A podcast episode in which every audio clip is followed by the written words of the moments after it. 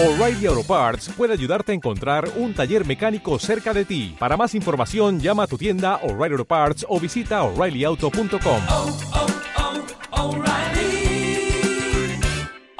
Parts.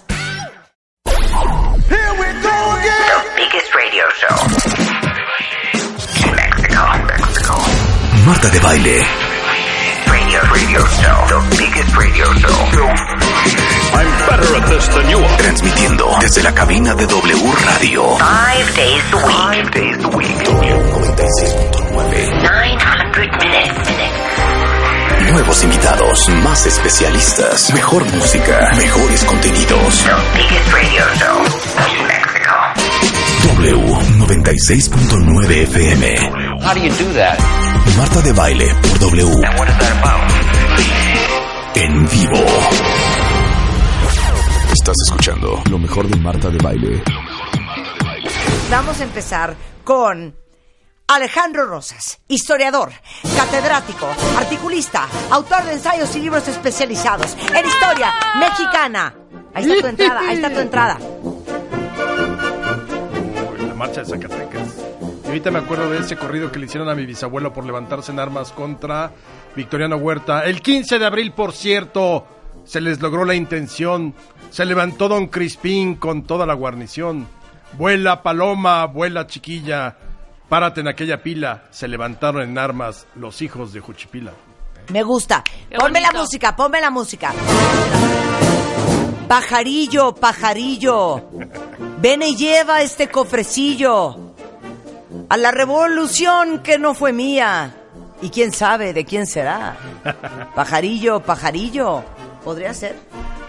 Es primo hermano de la tuya. Sí, puede ser. Claro. Puede Siempre, ser. eh, la, palomi- la paloma siempre se paraba en algún lugar a, a cantar algo que generalmente era el corrido, ¿no? Ajá. Claro. Oye, es que siento que todo el mundo está hecho bolas. Con- entre la independencia y la revolución y las 744 batallas que celebramos, uno ya no sabe cuándo es qué. De veras te lo digo. Y si quieres nos vamos así como con 20 datos que podrían... Venga. eh, con cierta, sí, con cierta brevedad para que tomen nota y hoy sean el alma de la fiesta en las comidas que seguramente harán Exacto. en sus casas para celebrar y que la no le revolución. diga a sus hijos, ma, ¿qué se celebra hoy? Y tú, eh, mm. Bueno, el número uno. Podemos decir que la Revolución Mexicana, al menos en su etapa maderista, fue obra y gracia de los espíritus. Podríamos decir que sí. ¿Por qué? Porque Madero, recuerden, fue espiritista. Practicó más o menos desde 1890 la doctrina espírita. Él era medium escribiente, es decir, se ponía en trance y los en sesiones espiritistas, en teoría, los espíritus le dictaban y dejaba por escrito todos esos mensajes. Ajá. Todos esos mensajes los transcribimos, yo tuve la oportunidad de hacerlo y están publicados en Editorial Clio en las obras completas de Madero. Ahí pueden ver lo que los espíritus le decían. Pero yo tengo una teoría que difícilmente comprobaremos alguna vez. A ver. Que el plan de San Luis, que es el plan con el cual se levanta en armas Madero el 20 de noviembre, yo creo que se lo dictaron en una sesión espiritista. ¿Por qué pienso eso? Aunque parezca cosa absurda o bizarra. O sea, es neta lo que estás diciendo. Sí, ¿eh? te voy a decir por qué. Porque de todos los planes que tenemos en la historia mexicana, el plan de San Luis es el único en donde el, digamos, el que lo firma pone el día, la fecha y la hora exacta para levantarse en armas. Ningún otro, ni el de Ayutla, ni el de Ayala, ni ninguno, nadie se le ocurrió avisarle a tu enemigo, oye, ¿cómo ves si nos levantamos el 20 de noviembre, domingo, a partir de las 6 de la tarde? Y en cambio el plan de San Luis de Madero dice exactamente así. Convoca a los mexicanos a levantarse el domingo a par- 20 de noviembre a partir de las 6 de la tarde. Entonces yo creo que la única razón por la cual tú le avisarías a tu enemigo es porque seguramente quizá en una sesión espiritista le dijeron que esa era una buena eh, fecha y una buena hora. Órale. Nunca lo vamos a comprobar porque, pues bueno, yo para empezar no creo en los espíritus. Dato número dos, ¿qué significa la I de Francisco y Madero? Siempre se ha dicho, e incluso hay catálogos en bibliotecas, que todavía dice que la I es Indalecio. Falso, absolutamente. es Ignacio. Es Ignacio. ¿Por qué? Porque los papás tenían una devoción por San Francisco de Asís, de ahí el Francisco, y San Ignacio de Loyola, Ignacio. Entonces, eh, firmaba Francisco y Madero, pero nunca, quién sabe de dónde salió el indalecio. Al rato subo el- la, la fe de bautismo de Madero, donde dice claramente que es Francisco Ignacio Madero, nacido el 30 de octubre de 1873. Ok. Tres, dato tres. ¿Qué sucede el 20 de noviembre de 1910? Bueno, pues todo el mundo cree que ese día México como un solo hombre se levantó en armas, pero es muy falso eso. Había levantamientos en el norte del país desde unos días antes, en Chihuahua, en la región de la Laguna y todo, pero ese día prácticamente nadie cumplió la cita y como buenos mexicanos muy impuntuales, nadie se levantó a las 6 de la tarde. Era 20 de noviembre 1910 y entonces lo que hace Madero es cruzar la frontera porque Madero se encontraba en Estados Unidos y él esperaba reunirse en la frontera con su primo, Catarino Benavides, eh, que al parecer iba a llevar como mil o dos mil hombres. Cuando cruza la frontera Madero, se da cuenta que su primo solo llegó como con 25 o 30 hombres y se decepciona tanto que Madero se regresa a Estados Unidos y estuvo a punto de reconocer al gobierno de Porfirio Díaz. Nomás que le dijeron, aguanta tantito, pues porque los mexicanos se levantan un poco tarde y tuvo razón. La revolución sí había aprendido y Madero va a tomar, digamos, va a tomar el mando de la revolución hasta el 14 de febrero de 1911. Ahí es cuando cruza la frontera. Así que el 20 de noviembre, pues todo el mundo estaba celebrando por adelantado el puente, seguramente porque no, no hubo muchos movimientos. Ok. Cuatro. Madero fue el primer presidente en la historia del mundo mundial en... Internacional. ¿Sí? Casi universal. ¿Sí? en volar en avión. Me gustó tú. Ah. Ajá. En volar en avión. Sí. Año. Es 1911, 30 de noviembre, si no mal recuerdo. Él acababa de tomar la presidencia. Ajá. Y como era pues muy arriesgado, que además fue muy criticado en su época porque como el presidente que ya había logrado sortear una revolución, había estado en armas, todo lo que había costado para llegar a la presidencia, y se le ocurre subirse a un avión cuando subirse a un avión en ese entonces era total y Un absolutamente deporte de alto riesgo. a- a- a- altísimo y absurdo, porque además no era un avión comercial. Oye, perdón, eh, ¿tenían toda la razón? Claro. Oye, ¿a Obama no lo dejaban casi casi esquiar? Porque, oye, no te puede pasar nada. No, imagínate Madero que venía de una revolución, que había sobrevivido a la revolución. Entonces, ¿qué hizo? Madero se sube a un biplano eh, piloteado por un francés de apellido Dillot y vuela cuatro minutos en ese biplano por encima de los llanos de, de lo que hoy es la Jardín Balbuena, que allí es donde estaba el aeródromo. No es cierto. Cuatro minutos, 30 de noviembre de 1911, es el primer presidente en la historia de, de México y del mundo en subirse a un avión. Qué cosa más increíble. Pino Suárez, yo creo que a Pino Suárez nunca lo ha- hablamos de él. Recuerden que Pino Suárez es el amigo de Madero y es el vicepresidente de México durante el régimen de Madero. Bueno, solamente para que tengan el dato, eh, Pino Suárez fue el último vicepresidente que tuvo México. México tuvo vicepresidencia desde que se forma como república en 1824, luego se suprime en 1857 porque era un semillero de grilla, luego la reinstituye Porfirio Díaz en 1904 y por eso tiene un vicepresidente que es José María Pino Suárez. Ahí el problema fue que Madero, cuando viene el golpe de Estado en su contra, en vez de alejar al vicepresidente, porque se supone que si el presidente está en peligro, hay que alejar o poner en otro lugar al vicepresidente para que él se haga cargo si le pasa algo al presidente. Pero no, Madero y Pino Suárez los agarran juntitos y esa fue la última vez que hubo vicepresidencia en México. Ya en la Constitución de 1917 desapareció la figura del vicepresidente y hoy la Constitución dice que en caso de que falte el presidente, el secretario de Gobernación toma el poder eh, unos días, convoca al Congreso y el Congreso es el que elige un presidente interino o sustituto. Número 6. Los principales caudillos revolucionarios terminaron asesinados entre sí. Correcto. Miren, así nada más. A Zapata lo manda matar o ordena su desaparición Venustiano Carranza. Luego a Carranza lo mandan eh, eh, desaparecer Obregón y Calles. A Villa lo mandan desaparecer Obregón y Calles. Se dice que Calles manda desaparecer a Obregón, o más bien asesinarlo, en 1928. Y quien no quiso asesinar a nadie fue Lázaro Cárdenas en 1936. Expulsa del país a Plutarco Elías Calles. Él fue el único que salvó la vida. Curiosamente, a pesar de que terminaron siendo rivales y enemigos entre sí, todos se encuentran hoy en el monumento a la revolución. Dato 7. Los ¿Quiénes están en la revolución? Bueno, El Monumento a la Revolución se inauguró en 1938 como Monumento a la Revolución. Recordemos que iba a ser, eh, digamos, el, vestíbulo, lo que hoy vemos como el Monumento a la Revolución, iba a ser parte del vestíbulo del Palacio Legislativo Porfiriano. Se suspende porque cae el porfiriato y entonces tuvimos un Monumento a la Revolución en 1938. Ahí están sepultados Madero, Carranza, Calles, eh, Pancho Villa y Francisco y Madero, nada más ellos. Zapata, los zapatistas no quisieron prestarlo. Sepultados, sepultados, Sepultados. no, no, Ahí no están cremados, no cremados. Los restos de estos personajes, Madero, eh, Carranza, Villa, eh, Lázaro Cárdenas y Calles, están ahí. Y dicen que hoy se odiaron tanto que hoy se oye cómo se revuelcan en sus tumbas perfectamente ahí en el Monumento a la Revolución. Cállate. Te lo juro. Ah, otro más, Villa. Datos de Villa que quizá no se sepan. Uno se imagina un Villa pues acá muy atrabancado, tomando su mezcal o su tequila o un aguardiente así de los del norte. Cero. Villa era total y absolu- absolutamente abstemio.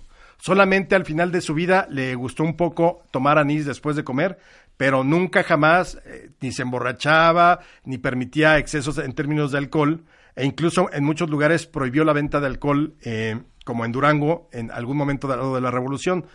¿Qué tomaba Villa? Le gustaban mucho las malteadas de fresa, curiosamente. Es broma. No, era... O sea, yo pensé que te ibas a echar un... Fíjense que el pulco era lo del... El, pul- No. el, el pulque. No. abstemio, Mezcal. ni mezcal, ni aguardiente, un poquito de anís los últimos años de su vida y en general le gustaba mucho la eh, las malteadas de fresa. Me gusta. Un dato más. En 1914, en la famosa Convención de Aguascalientes, que es donde se reúnen los revolucionarios para tratar de llegar la paz, a llegar a la paz, Villa propone, en un arrebato, porque también era muy histriónico Villa, así de, ay, sí, la pata y todo. Yo propongo que me fusilen a mí y fusilen a Carranza, que era el enemigo, para que entonces podamos encontrar el camino de la paz. Obviamente, ni pasó nada, ni Villa se iba a dejar fusilar, ni Carranza se iba a dejar fusilar, pero esa fue la salida con la que terminó Villa diciendo para tratar de alcanzar la paz en la Convención de Aguascalientes. Hoy sabemos que no hubo paz alguna y que se los llevó eh, el tren, digamos. Rápidamente, la revolución empezó en 1910 y termina en 1917. ¿Por qué ponemos esa fecha de fin? Porque es cuando tenemos una nueva constitución. Una nueva constitución en la cual se recogen todos los postulados por los cuales se levantaron en armas. El derecho a la huelga, el derecho, libertad de expresión y de manifestación, eh, jornada laboral de ocho horas y demás, eh, la propiedad de la tierra. Es decir, todo eso queda contemplado en la Constitución y por eso ahí se fija como la fecha de finalización, aunque violencia siguió habiendo como 10 años más hasta, los, hasta finales de los años Ajá. 20. Ahora, ¿por qué surge? Porque veníamos de una dictadura que pues, había prácticamente corrompido la moral pública, una dictadura de 31 años que si bien trajo mucho progreso material, ferrocarriles, casas comerciales, eh, banca, puertos eh, modernizados y demás, por otro lado también era una dictadura que propició la desigualdad y que además sí persiguió a la prensa, sí persiguió a los opositores, que eh, supeditó los poderes, el legislativo y el judicial, a la voluntad del ejecutivo, que era Porfirio Díaz, y el primer grito para levantarse en armas fue el de sufragio efectivo, no reelección. La revolución tuvo varias etapas. La primera, la que estamos celebrando hoy, 20 de noviembre de 1900, eh, que inició el 20 de noviembre de 1910, es la etapa maderista. Esa etapa maderista, su grito era sufragio efectivo, no reelección. Y es una revolución que para mayo de 1911 termina. ¿Con qué termina? Con la renuncia de Porfirio Díaz y el ascenso de Madero a la presidencia de la República. Madero no sabe bien manejar el poder, se lo come en vivo pues la clase política, terminan traicionándolo y lo asesinan. Y entonces viene la segunda gran etapa de la revolución, cuando Carranza, Obregón, Villa, Zapata y los demás se levantan contra eh, Victoriano Huerta porque era el usurpador, era el que había robado el poder y asesinado a Madero. Estos todos revolucionarios derrotan a Huerta en 1914 julio, pero resulta que los revolucionarios, muchos de ellos quieren el poder. Y entonces, a partir de 1915, estos revolucionarios que hoy estamos celebrando empiezan a enfrentarse entre sí, unos contra otros, para ver quién gana el poder. Y entonces, de un lado tenemos a Obregón y a Carranza, junto con otros, y del otro equipo, digamos, está Villa y Zapata. Al final, ¿quién gana? Obregón y Carranza. El problema de todo esto es que al final eh, sí terminan asesinándose, como lo mencionamos hace rato, unos contra otros. Logros de la revolución, yo creo que es muy importante que todas esas demandas por las que se luchó sí estén contempladas ya en la Constitución.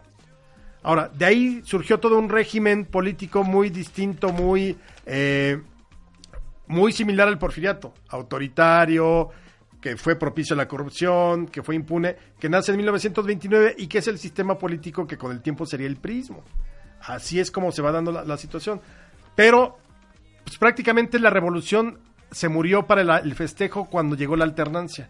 Por eso hoy ya no hay ni desfile. El desfile era típico en los, en los años 60 y 70. Era el gran desfile deportivo. Claro. Pero hoy es el día que empieza, hoy es el día que termina. Hoy es el día que inicia la revolución. Que en mil- inicia. sí, sí, sí, sí. El- y de la revolución maderista, la, la de, la que comandó Francisco y Madero, que terminó con un régimen de 30 años, lo acabó con él en prácticamente seis meses. Claro. Y, y bueno, habría que decir también eh, que, insisto, una vez que viene la alternancia presidencial, ya a nadie le importó la revolución. El PAN, en vez de acercarse a tratar de recuperar la, la familia, perdón, la figura de Madero, que es el demócrata natural y demás, pues lo olvidó. Entonces ya, yo siento que ya la revolución como la conocimos, que era, la revolución fue todo en el siglo XX, o al menos en el discurso y en la celebración, eran verdaderamente una cosa apoteótica la revolución. ¿En mexicana. cuál de tus libros podemos leer todo sobre la revolución? Ah, bueno, si quieren entenderlo así paso por paso, Sí. con un sinnúmero de anécdotas increíblemente maravillosas y divertidas, el volumen 2 de Érase una vez México. Ahí viene, yo creo que 60, 70 páginas dedicadas a la revolución, muy bien, muy sucinta para que entiendan claramente cómo fue todo ese proceso. Érase una vez México, volumen 2. Mira, esta sería una buena idea. Como Alejandro Rosas es un gran contador de historias, eh, no sería malo que le den sus libros a sus hijos que están en esa época Claro. de esos estudios para que les vaya bien en los exámenes, porque de repente, si no te toca un buen maestro, es muy complicado de entender, ¿no? Sí, claro, no, bueno, y es que es un desastre, realmente es un desgarrete. Érase una vez México. México, la trilogía, son tres volúmenes y ahorita estamos promoviendo México Bizarro, así que cualquiera de esos, hoy que es el día de la ah, revolución, claro, el regalen. que hiciste con Julio Patán, Sí, claro, claro. México Bizarro, está muy divertido. Esos son los libros que ahorita están circulando así con bien. Regálenlos en el 20 de noviembre. Exacto. O- oye, Navidad. En Navidad. Este, ARR 1910 en Twitter o ARR1910.tumblr.com. Y bueno, la lista de libros de Alejandro Rosas la encuentran en. No. ¿Dónde? La lista de todos tus libros. Ah, bueno. Una vez México, Eh, 99. Yo soy autor de Planeta, entren a Planeta y ahí tengo mi ficha con todos los libros que pueda haber. O si quieren preguntarme alguno, ARR 1910, como dice Marta. Vientos. Muchas gracias. Muchas gracias. ¡Viva la revolución! ¡Viva la revolución! ¡Que viva! Les tengo una alegría increíble, cuentavientes. Bueno, ¿sabían ustedes que Comex tiene una revista de decoración? Se llama Sensaciones. Y justamente es una revista que les ayuda a encontrar ideas, inspiración para transformar sus espacios. Ya sea que quieran cambiar desde el color de sus paredes o si están buscando cuáles son las últimas tendencias en decoración mundial. En esta edición de Sensaciones van a encontrar proyectos e ideas súper sencillas, inclusive me atrevo a decirles que lo pueden hacer hasta ustedes mismos. Tienen hasta transformaciones súper complejas que ya ahí sí requieren de ayuda de un profesional. Y en esta edición están cumpliendo 100 números y traen un especial espectacular para todos los amantes de la remodelación y de vivir bonito, porque les van a decir los 100 secretos de la decoración. Si ustedes quieren conocer esta revista bimestral, en cualquier tienda Comex, ahí encuentran una, o si entran a comex.com.mx, diagonal sensaciones, para la versión online. De hecho, tienen hasta una app gratuita y disponible tanto para iOS como para Android. En redes sociales eh, de Comex también van a encontrar los nuevos videos de sensaciones. Y para los que quieren celebrar estas 100 ediciones de sensaciones de Comex, hay alegrías. Tengo 10 kits en este momento, cuentavientes, que nos mandó Comex.